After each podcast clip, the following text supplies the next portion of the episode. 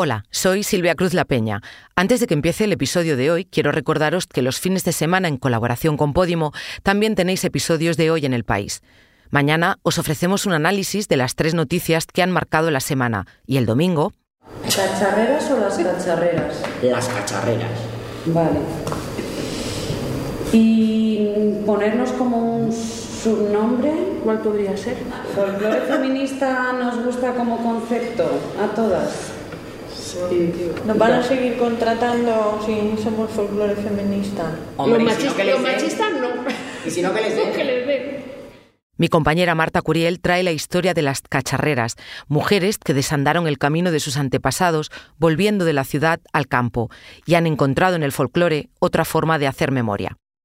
Ahora sí, os dejo con el episodio de hoy, pero no sin antes recordaros que el domingo 24 es el último episodio de 2023 de Hoy en el País. Hace 10.000 años los humanos ya fabricábamos cerveza y sufríamos resaca. En España, aunque ha aumentado el consumo de estupefacientes con respecto al año pasado, el alcohol sigue siendo la droga más habitual. La hemos normalizado a pesar de sus riesgos y su consumo está cambiando. Los jóvenes menores de 25 años beben menos días a la semana, pero cuando lo hacen es para darse un atracón. Soy Ana Fuentes. Hoy en el país, Copa para hoy, resaca para mañana. Así reacciona nuestro cuerpo al alcohol.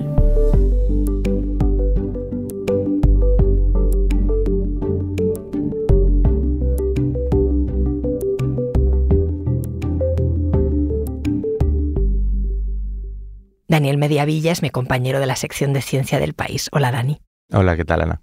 Voy a empezar por el principio. ¿Se puede beber alcohol y no tener resaca? Pues no. O sea, así en, en corto la respuesta es que es imposible. O sea, si be- bebes mucho, sobre todo si bebes una cierta cantidad, vas a tener resaca. No, no, hay, no hay mucha alternativa. Entonces, evitar mm, el dolor de cabeza y todos los síntomas del día después no se puede. ¿Y reducirlos? Bueno, se puede reducir si consumes menos, luego esto también varía. Hay mucha gente que tiene unas resacas malísimas y gente que, que tiene, más, que tiene más suerte. Después te puedes tomar un ibuprofeno, por ejemplo, para el dolor de cabeza o una aspirina, eh, pero no hay nada milagroso más allá de estas soluciones básicas. No hay pócima mágica antirresaca entonces, porque alguna he visto que se anuncia.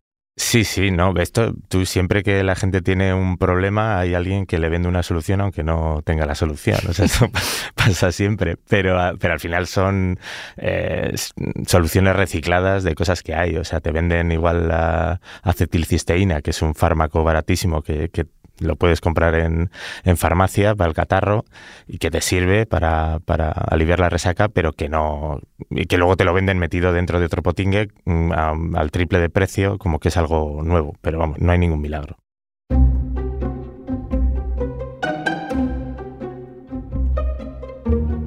Dani, ¿tú me puedes explicar lo que le pasa a nuestro cuerpo cuando ha bebido alcohol? Biológicamente, ¿qué es la resaca? Quizá lo más importante de la resaca al final es nuestro hígado intentando eh, metabolizar ese tóxico que hemos eh, introducido en más o menos cantidad. Entonces eso produce como unos efectos, eh, unos metabolitos, un- unos compuestos secundarios que te producen inflamación, que te producen dolor de cabeza, el malestar del estómago, pero todo es producto de ese procesado del- del elemento tóxico. ¿Se sabe en qué momento el ser humano empezó a consumir alcohol o drogas para festejar?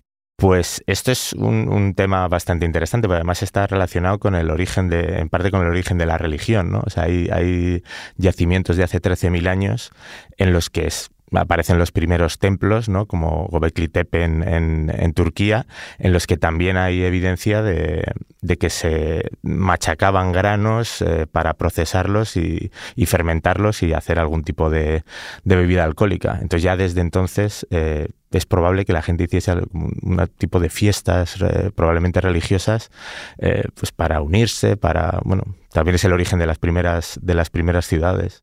De las primeras ciudades, el alcohol. Sí, eh, bueno, está, está relacionado. O sea, dicen que la gente, bueno, eh, había suficiente comida, pero no tenía suficiente grano eh, para hacer eh, bebidas alcohólicas. Entonces la gente empieza, ay, esto son hipótesis, ¿eh? no, no es algo que, que esté totalmente demostrado, pero que la gente empezó a sentarse y a, crear eh, la agricultura para poder eh, producir bebidas alcohólicas.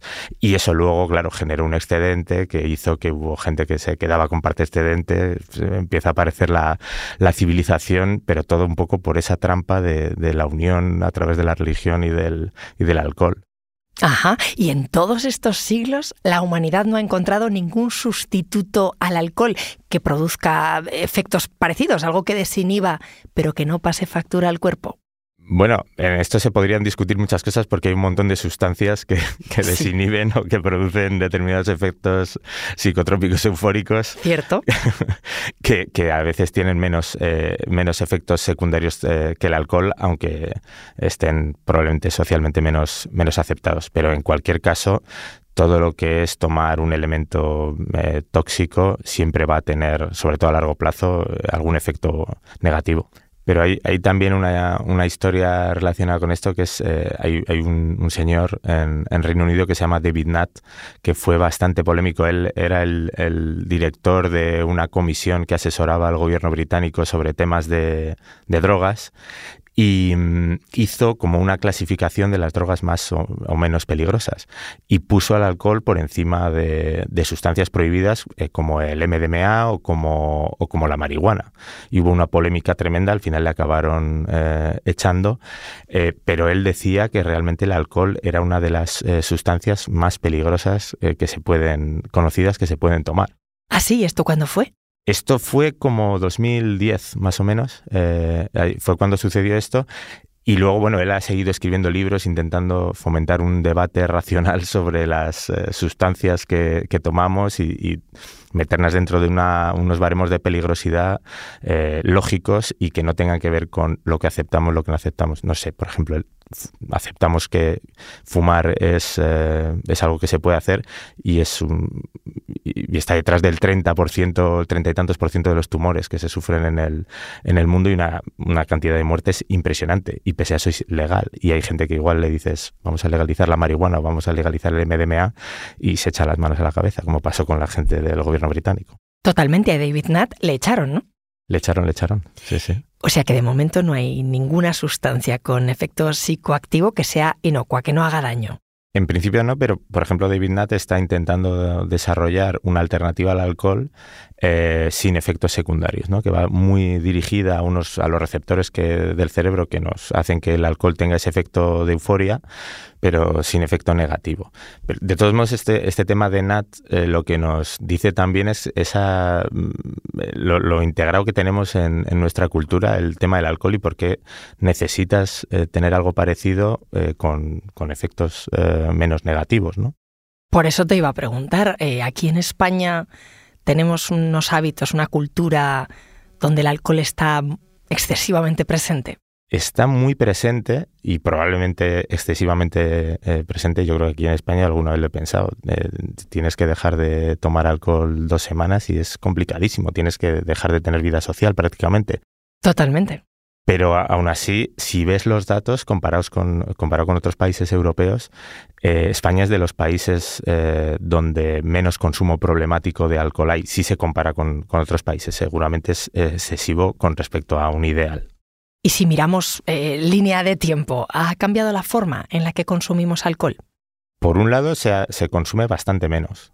Eh, en los últimos 30 años ha habido un, un, descenso continuo y yo he visto datos, por ejemplo, de comunidades en Galicia entre 1980 y ahora eh, se consumen ocho veces eh, menos alcohol, por ejemplo. O sea, es que es una barbaridad. En otras comunidades cuatro veces menos, pero en general el, consumo se ha reducido muchísimo. Y probablemente esto que comentabas al principio, que antes se salía mucho el chiquiteo, la gente que iba a tomar el vino prácticamente todos los, los días, casi siempre los, los hombres, pero mm, eh, eso ahora ya no se ha perdido y, seguramente se beba un poco más eh, de golpe los, los, fines de semana. Ese cambio sí que, sí, que se estará produciendo, pero todo dentro de un marco de, de reducción general.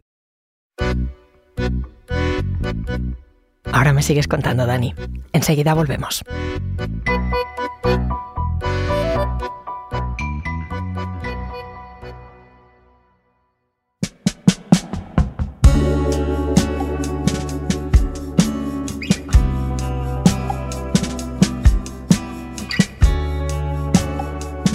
Estábamos charlando sobre ese cambio de patrón. Eh, si miramos los datos, pues parece que lo hay, que los más jóvenes beben menos. Em, por aquí tengo que la Organización Mundial de la Salud dice que la generación Z, que son los que nacieron entre finales de los años 90 y la década de los 2000, de esos solo el 8% bebe alcohol cada semana. Si miramos solo a España, el Observatorio de las Drogas del Ministerio de Sanidad dice que mientras un 30% de los baby boomers consumía alcohol entre semana, en los jóvenes eh, de la generación Z esa cifra baja, baja hasta el 10%. Fíjate, nuestro compañero Dani Sousa estuvo hablando con varios jóvenes de esa que llaman la generación más sobria de la historia. Escucha lo que le contaron.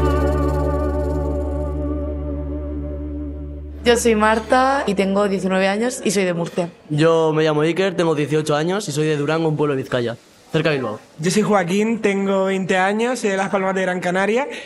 Eh, yo soy Adriana, tengo 18 años y soy de Madrid.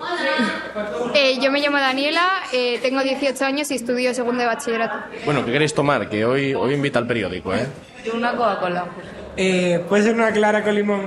¿Puede ser favor? Yo también. Una caña, una caña. Es que a mí la, la cerveza no me gusta sola. No, A mí me gusta más de limón también. Sí, es más- pedimos el limón. Bueno, entonces, solo uno de vosotros ha pedido una bebida sin alcohol. Tú. Yo, la cerveza no me gusta nada.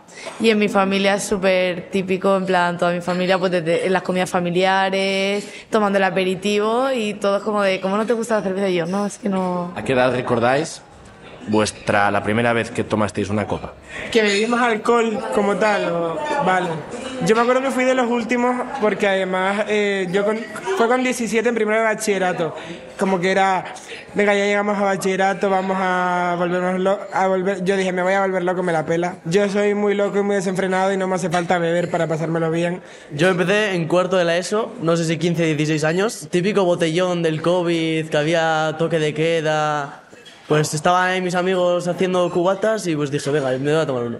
Yo creo que fue en Halloween de tercero de la ESO, como de tercero pasar a cuarto de la ESO, y me acuerdo que estábamos todas en plan de, bueno, quedamos para ir al chino, que encima era más cara la botella, bueno, nos pillaron los padres del colegio que encima tenían un grupo de WhatsApp, yo súper agobiada de que yo no he hecho nada, no sé qué. Es que tampoco me gustaba, era como la tontería de, bueno, pruebas un poco y tal, pero sin más. Eh, yo también fue en Halloween, pero de segundo de la ESO, una más pequeñita. Sí, sí, sí.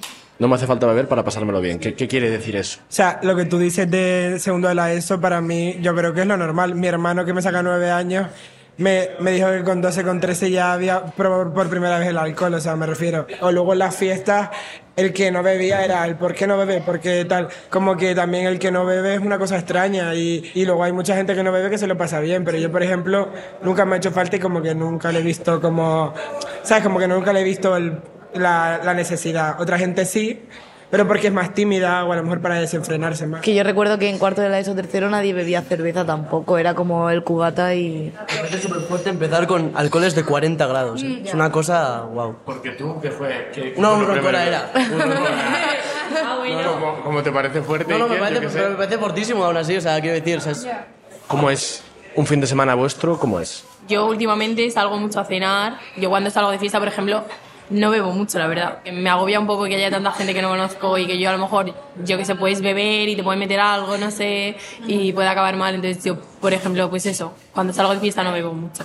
Porque yo os he reunido aquí porque dicen que vosotros sois la generación que menos bebe de la historia. A ver, no sé, pero yo por ejemplo Pues sí me que lo me creo, fijo, ¿eh? yo me lo creo un poco porque hay veces que cuando va- vas a una terraza o cenas o tal y mi madre y yo nos fijamos mucho en las mesas de mm, gente joven y yo creo que la gente de a lo mejor 25 o 30 tal, iba a decir más mayor, eh, pide a lo mejor más jarras de cerveza, tinto y tal y luego gente de nuestra edad sí que hay gente que veo con agua, Coca-Cola, refresco y tal. Bueno, sí que es verdad.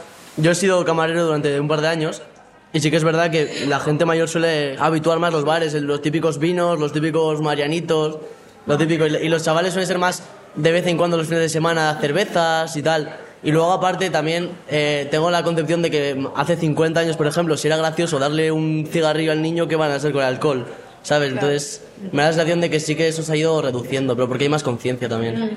Yo recuerdo que cuando era pequeño, o sea, tendría yo 10 años, Y, y mi madre no estaba por la labor, pero mi padre me ponía un, en fin de año un poco de champán para que mojase los labios. La expresión está, venga mi niño, para que moje un poquito los labios, tal. Y yo, y me sabía súper amargo, y me sigue sabiendo súper amargo. Nada, chicos, pues muchas gracias a, a los cinco y, y nada, y salud. Diga. Pues ya lo has escuchado. Eh, una de cinco brindo sin alcohol. Dani, ¿cuánto hay de verdad y de mentira en eso de que mm, al día no está mal un vaso de vino o de cerveza? Realmente es un poco complicado hacer este tipo de, de, estudios, en parte porque yo no sé si hay alguien que tome un, un, vaso de vino al día, salvo cosas muy, muy raras. Eso es prácticamente casi como esta gente que se toma la aspirina, ¿no? Para el tema de la coagulación. Bueno, gente mayor sí. Claro, sí, sí, sí. No, bueno, se puede, se puede dar. En ese caso es eh, probable que sea, que sea beneficioso en, en esas cantidades muy pequeñas y, se, y, siempre para mayores de 40 años. ¿no? Para menores suelen decir que, que es mejor cero. También es verdad que, que, es mucho más difícil conseguir que las personas de menos de 40 años no beban absolutamente nada. Lo que pasa es que creo que también hay estudios que dicen justo lo contrario.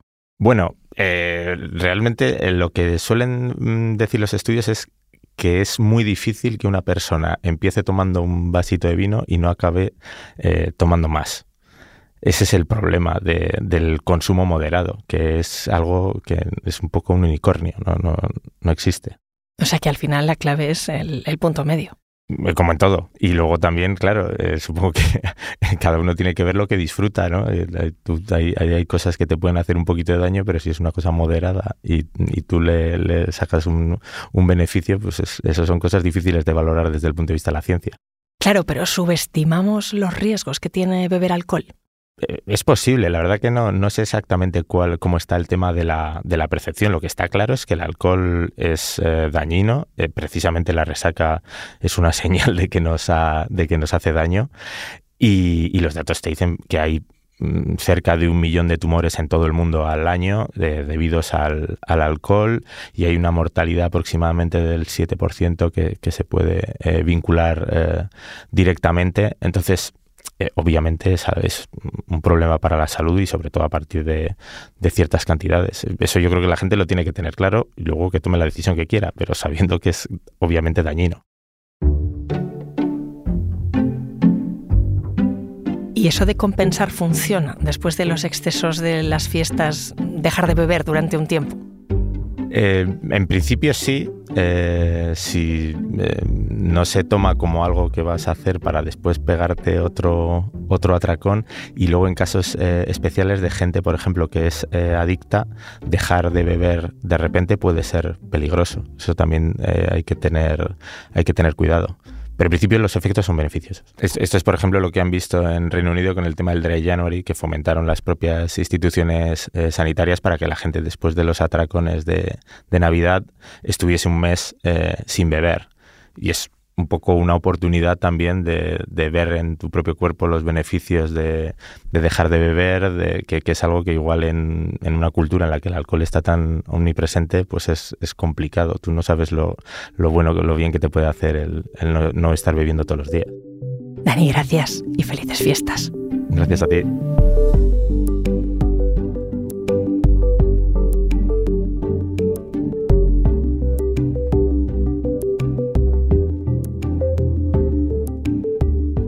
Este episodio lo ha realizado Dani Sousa. El diseño de sonido es de Nicolás Chavertidis. La edición es de Ana Rivera y la dirección de Silvia Cruz La Peña. Yo soy Ana Fuentes y esto ha sido Hoy en el País. Mañana volvemos con más historias. Gracias por escuchar.